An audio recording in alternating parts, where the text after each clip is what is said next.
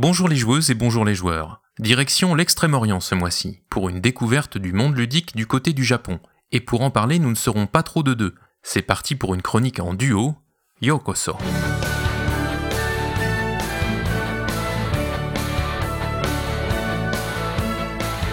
Joueurs d'ailleurs.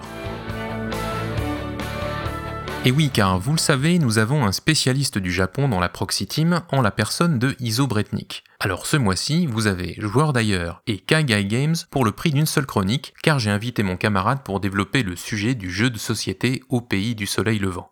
Le Japon donc, un pays de presque 126 millions d'habitants, une densité de population presque trois fois supérieure à la France, et comme d'habitude, je me demande combien il y a de joueurs dans tout ça. L'image d'épinal du Japon, c'est celle d'un pays à deux visages partagés entre la technologie, des grandes métropoles à l'activité frénétique, et de l'autre côté des traditions séculaires dont nous n'avons sans doute, moi le premier, qu'une image imparfaite nourrie à notre insu de clichés et de lieux communs. Mais pour les joueuses et les joueurs que nous sommes, c'est aussi un pays d'où sont arrivés des jeux tels que Love Letter de Senji Kanai, des jeux que nous appelons minimalistes à cause de leur matériel réduit au service de mécaniques qui diffèrent de celles auxquelles nous sommes plus habitués dans les jeux à l'européenne un pays où de nombreux éditeurs, français notamment, sont allés et continuent d'aller chercher des jeux originaux à localiser, au Tokyo Game Market notamment. Mais les éditeurs de jeux japonais s'exportent aussi, qu'il s'agisse des petites boîtes de Own Games, dont Jun Sasaki est l'éditeur, au style graphique très flat design, ou de celles des auteurs regroupés sous la bannière Yapon Brand, qui font toujours un tabac au salon de Essen. En parlant d'auteurs, si j'ai cité Senji Kanai un peu plus haut, il est loin d'être le seul japonais à se faire un nom sur la scène ludique internationale. Exemple parler de Hisashi Hayashi, un auteur prolifique, cofondateur de la maison d'édition Okazu Brand et que vous avez peut-être découvert avec Yokohama, un titre sorti en 2016. Mais je pourrais aussi parler de Sahashi, l'auteur derrière l'éditeur Sahashi et Sahashi, en tandem avec son épouse Takako Takarai, qui a mis ses talents d'illustratrice au service du jeu solo Coffee Roaster, ou bien de Let's Make a Bus Route, un roll and write où les joueuses tracent des lignes de bus sur un plateau commun, deux titres parmi tant d'autres, mais qui restent à ce jour absents des étals francophones. Mais tout ça, vous le savez sans doute déjà. Pour creuser un peu le sujet du jeu au Japon, il faudrait s'adresser à un spécialiste, quelqu'un qui connaît bien et le pays et le le monde du jeu. Ça tombe bien, je vous le disais, j'en connais justement un, alors rejoignons tout de suite Iso Bretnik.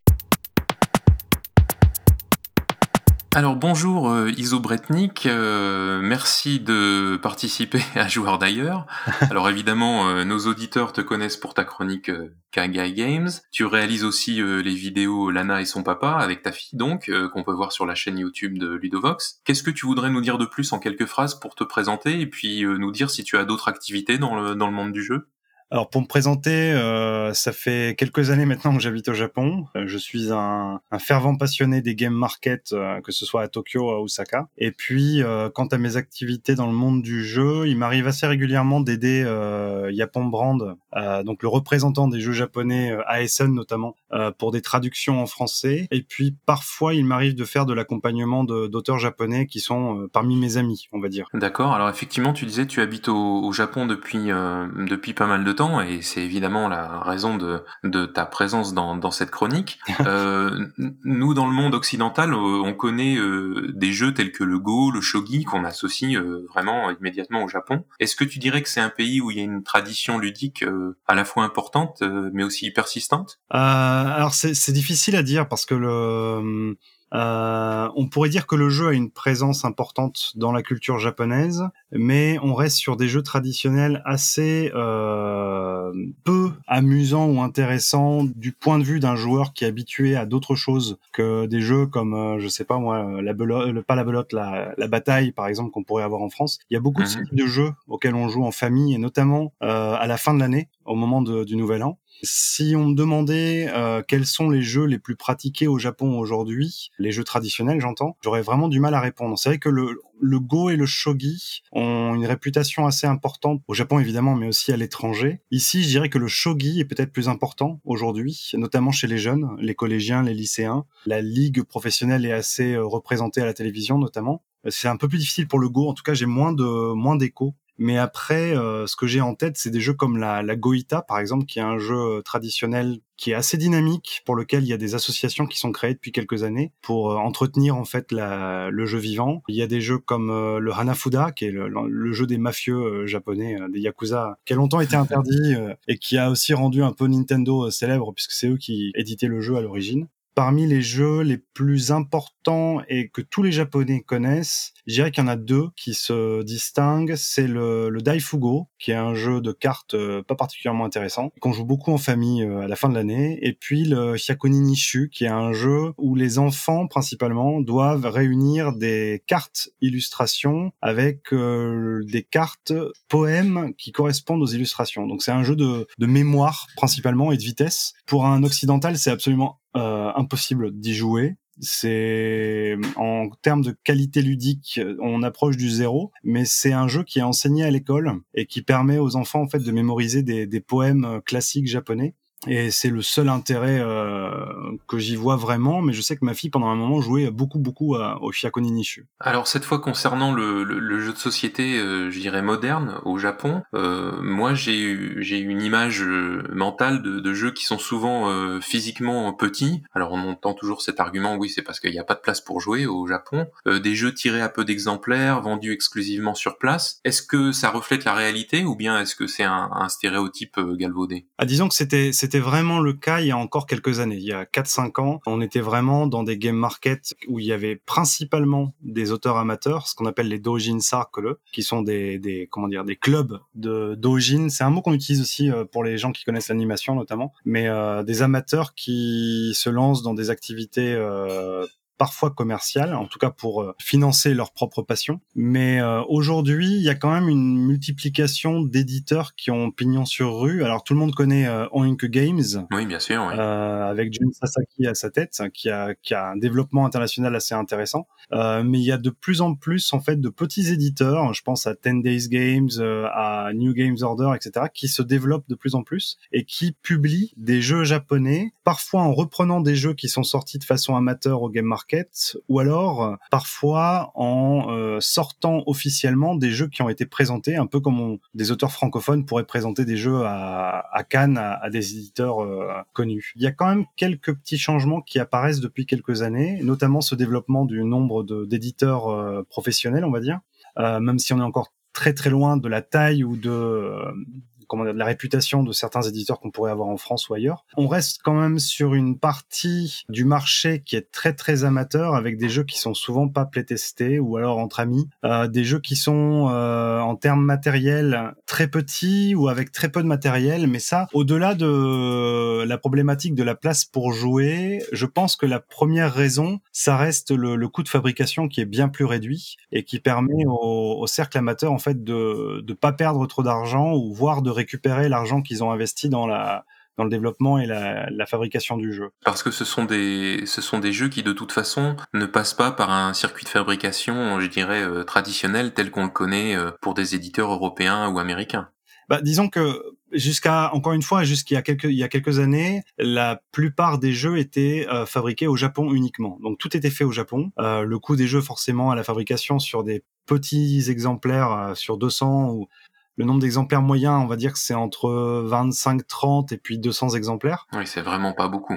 Le coût par jeu, ça représente pour un jeu qui est vendu 20 euros, on, est à un coût de fabrication qui est aux alentours de 15, 16, 17 euros. Donc il y a quasiment aucun, aucune marge qui est faite sur les jeux. Et depuis quelques années, en fait, certains groupes euh, d'auteurs ou des auteurs qui ont déjà quelques jeux qui ont eu un petit succès au Japon euh, commencent par passer par des, des fabricants à Taïwan, voire en Chine. Donc rattrape un peu le chemin qui a été parcouru par les éditeurs euh, plus importants à l'étranger. Il y a 5-6 ans, on avait encore 80 à 90% des jeux qui étaient fabriqués au Japon. Aujourd'hui, on arrive plutôt aux alentours de 50-60% des jeux qui sont fabriqués. Alors c'est des chiffres qui sont euh, un peu balancés comme ça, euh, de façon un peu floue, mais dans l'impression que j'ai des jeux que j'ai vu passer cette année ou l'année dernière, par exemple, on voit de plus en plus de jeux qui sont fabriqués ailleurs qu'au Japon. Justement, le marché du jeu de société japonais, est-ce qu'il se résume quasi exclusivement aux jeux donc japonais, d'origine mhm. japonaise, ou est-ce qu'il existe aussi des localisations japonaises maintenant de jeux étrangers, euh, qui soient relativement euh, proches géographiquement, comme euh, coréens par exemple, ou alors européens ou américains? Je dirais que la plupart des jeux qui sont... il y a de plus en plus de localisations, ce qui n'était pas le cas il y a encore quelques années. maintenant, on a beaucoup, beaucoup de ce qu'on appelle les Nihongo Ban, donc les versions japonaises des jeux allemands, français,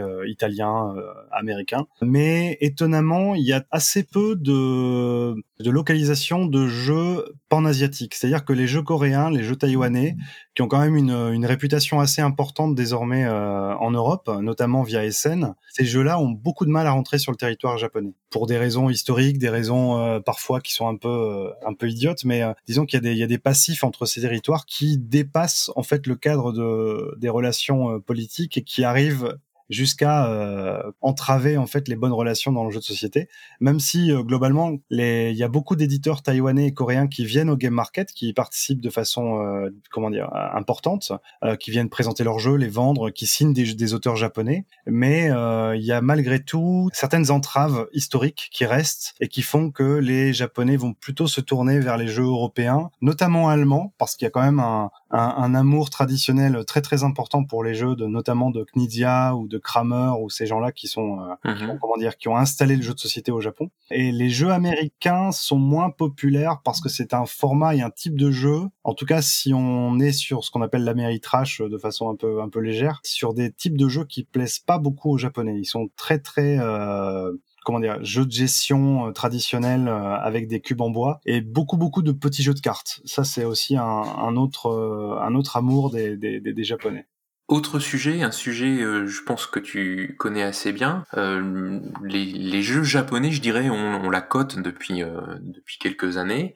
Qu'est-ce que tu penses que viennent chercher au Japon les éditeurs et les auteurs français même, à ton avis? Pour les auteurs français que je connais euh, qui viennent au Japon, je pense c'est pour passer un bon moment au game market parce que c'est toujours un, moment un peu spécial. C'est vraiment il y a le, côté euh, complètement dépaysant de, de, jouer à des jeux qui sont pas forcément bien développés, pas forcément bien édités, euh, avec des illustrations qui ont euh, partent dans tous les sens. Euh, et je pense que c'est aussi un point commun des éditeurs qui viennent, des éditeurs francophones ou américains par exemple, qui sont les plus nombreux game market. Ils viennent chercher la, pierre précieuse qui serait cachée euh, au milieu de, de la roche. C'est-à-dire qu'il y a, tellement de, de bonnes idées à l'état brut qui sont pas forcément bien exploitées parce qu'il y a des problèmes de développement. Mais je pense que c'est ça aussi, c'est que comme on est dans un marché qui est encore très amateur et qui est principalement auto-publié, les gens se donnent aucune limite. C'est-à-dire que si tu veux parler d'un thème complètement absurde qui n'aurait aucun sens pour un éditeur francophone, au Japon c'est possible, mais ça n'empêche pas que derrière ça, il y a peut-être une, un, comment dire, un système de jeu qui est très fonctionnel qui qui pourrait plaire à un mhm. lecteur. Et je pense ce côté un peu un peu fou qui part dans tous les sens sans aucune limite, c'est une des choses qui fait le charme des des game market et c'est aussi au-delà de l'aspect professionnel euh, du sourcing que peuvent faire les, les éditeurs euh, étrangers euh, au game market, il y a ce côté aussi, on va, euh, on va prendre, on va passer un bon moment, on va jouer à des trucs complètement improbables et peut-être que dans le tas, on va trouver un truc qui sera le, le prochain succès de, de notre euh, ligne d'édition, quoi. Je veux dire, un, jeu comme Imagine, par exemple, qui est sorti, qui est sorti chez Cocktail Games, c'est un jeu qui était au game market depuis, si je dis pas de bêtises, deux éditions que personne n'avait vu parce que le jeu par, était vendu très très vite. Donc du coup, les éditeurs étrangers avaient pas du tout l'opportunité de le voir et puis un jour, il y a des gens euh, qui sont euh, accumulés autour d'une table. L'éditeur est passé là, il a vu le jeu, il a trouvé que c'était incroyable. Et c'est ces moments-là en fait qui sont assez assez fous. Il n'y a pas la relation qu'on peut connaître et qu'on voit notamment euh, à, au Festival de Cannes où les éditeurs ont rendez-vous avec les, comment dire, les auteurs ont des rendez-vous toute la journée avec les éditeurs pour leurs nouveaux prototypes et machin. là, on est dans dans un univers où les auteurs ne pensent même pas à être édités. C'est-à-dire que pour eux, l'autopublication de leur jeu, c'est le, euh, c'est l'étape finale de tout le processus. Ils n'ont pas besoin de plus. Ils vont pas aller. Euh, D'accord, ouais ils vont pas aller voir les, les, éditeurs étrangers pour leur proposer des jeux. Euh, c'est pas une démarche qui est euh, très qui est très fréquente, même si ça change un petit peu hein, avec euh, Japon Brand notamment, mais euh, globalement, comme les, le renouvellement en plus des, des groupes d'auteurs est assez important, il y a énormément d'auteurs qui ont sorti des jeux qui ont marché, qui disparaissent complètement, qui font plus du tout de, de jeux de société parce qu'ils ont une nouvelle passion. Il y en a des nouveaux qui arrivent avec des choses qui sont complètement, qui sont très très mal développées, qui sont parfois injouables, mais c'est le, le plaisir du processus, c'est de d'arriver au bout du processus qui importe pour la plupart des, groupes d'auteurs amateurs et non pas un contrat signé avec un éditeur étranger quoi. Ça c'est on est dans un rapport à l'éditeur et à l'auteur qui est complètement différent de ce qu'on peut connaître en Europe je pense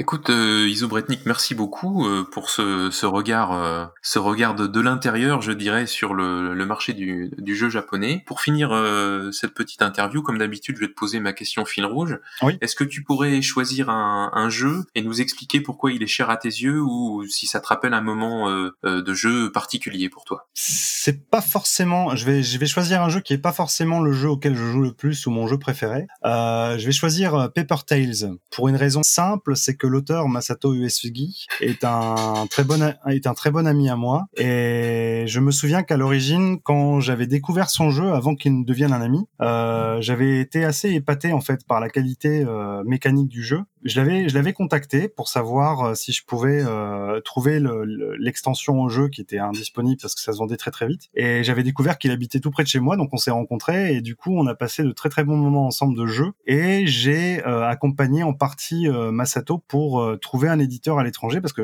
il me semblait que le jeu avait vraiment euh, euh, suffisamment d'intérêt mécanique mhm. pour être publié à l'étranger. Et ça a été un parcours du combattant assez compliqué pour, pour lui et moi, parce qu'on n'était pas du tout habitué à, à, communiquer avec des éditeurs. Puis finalement, après, euh, je pense ça a pris presque trois ans, euh, le jeu est arrivé un peu par hasard dans les mains de, de Catch-Up, qui a décidé de le faire avec un parti pris euh, graphique. C'était Christine Alcouf, je pense, les illustrations. Oui, absolument. assez incroyable. Et je trouve qu'ils ont vraiment fait un très très beau boulot et ça a permis, et c'est une de mes, de, de, mes grandes fiertés, ça a permis un peu d'installer Masato en tant qu'auteur euh, sur qui compter euh, aussi à l'étranger, pas seulement au Japon. Oui, absolument. Et voilà, ça c'est vraiment, euh, pour moi, c'était un, un moment qui a été assez long et pénible, ça a duré assez longtemps. Euh, et puis je m'étais engagé auprès de Masato, donc euh, j'ai pas, j'ai pas baissé les bras, mais euh, au final, ça valait vraiment, vraiment le, le coup de, de s'engager dans cette aventure un peu folle, quoi. Oui, en tout cas, ça a eu une, une conclusion heureuse. Oui, et puis c'est franchement, je pense que ça, ça, ça a permis de à Masato de se rendre compte que ces jeux avaient une portée aussi à l'étranger. Et depuis, il a signé euh, un autre jeu, euh, un ou deux, ouais, deux, deux autres jeux avec des éditeurs étrangers. Et c'est une démarche qu'il a qu'il a menée euh, seul cette fois-ci. Et ça, c'est plutôt euh, c'est plutôt encourageant pour euh, les auteurs japonais. Ben merci beaucoup Iso pour, euh, pour ce moment passé avec toi. Euh, on en sait un petit peu plus sur le, sur le monde du jeu euh, au Japon. Ah, il y a Bonne continuation, bonne continuation et à, et à très bientôt. Oui, à très bientôt, salut Voilà, tout comme moi, j'espère que vous cernez maintenant un peu mieux le paysage du jeu de société au Japon grâce à Iso Bretnik. Nul doute qu'il en sera encore question dans de prochains épisodes de Kaigai Games.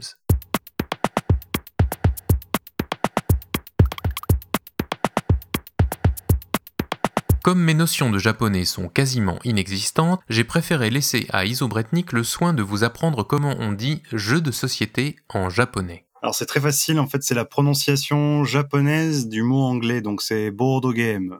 C'est tout pour ce mois-ci, je vous dis à très bientôt et évidemment d'ici là, jouez bien.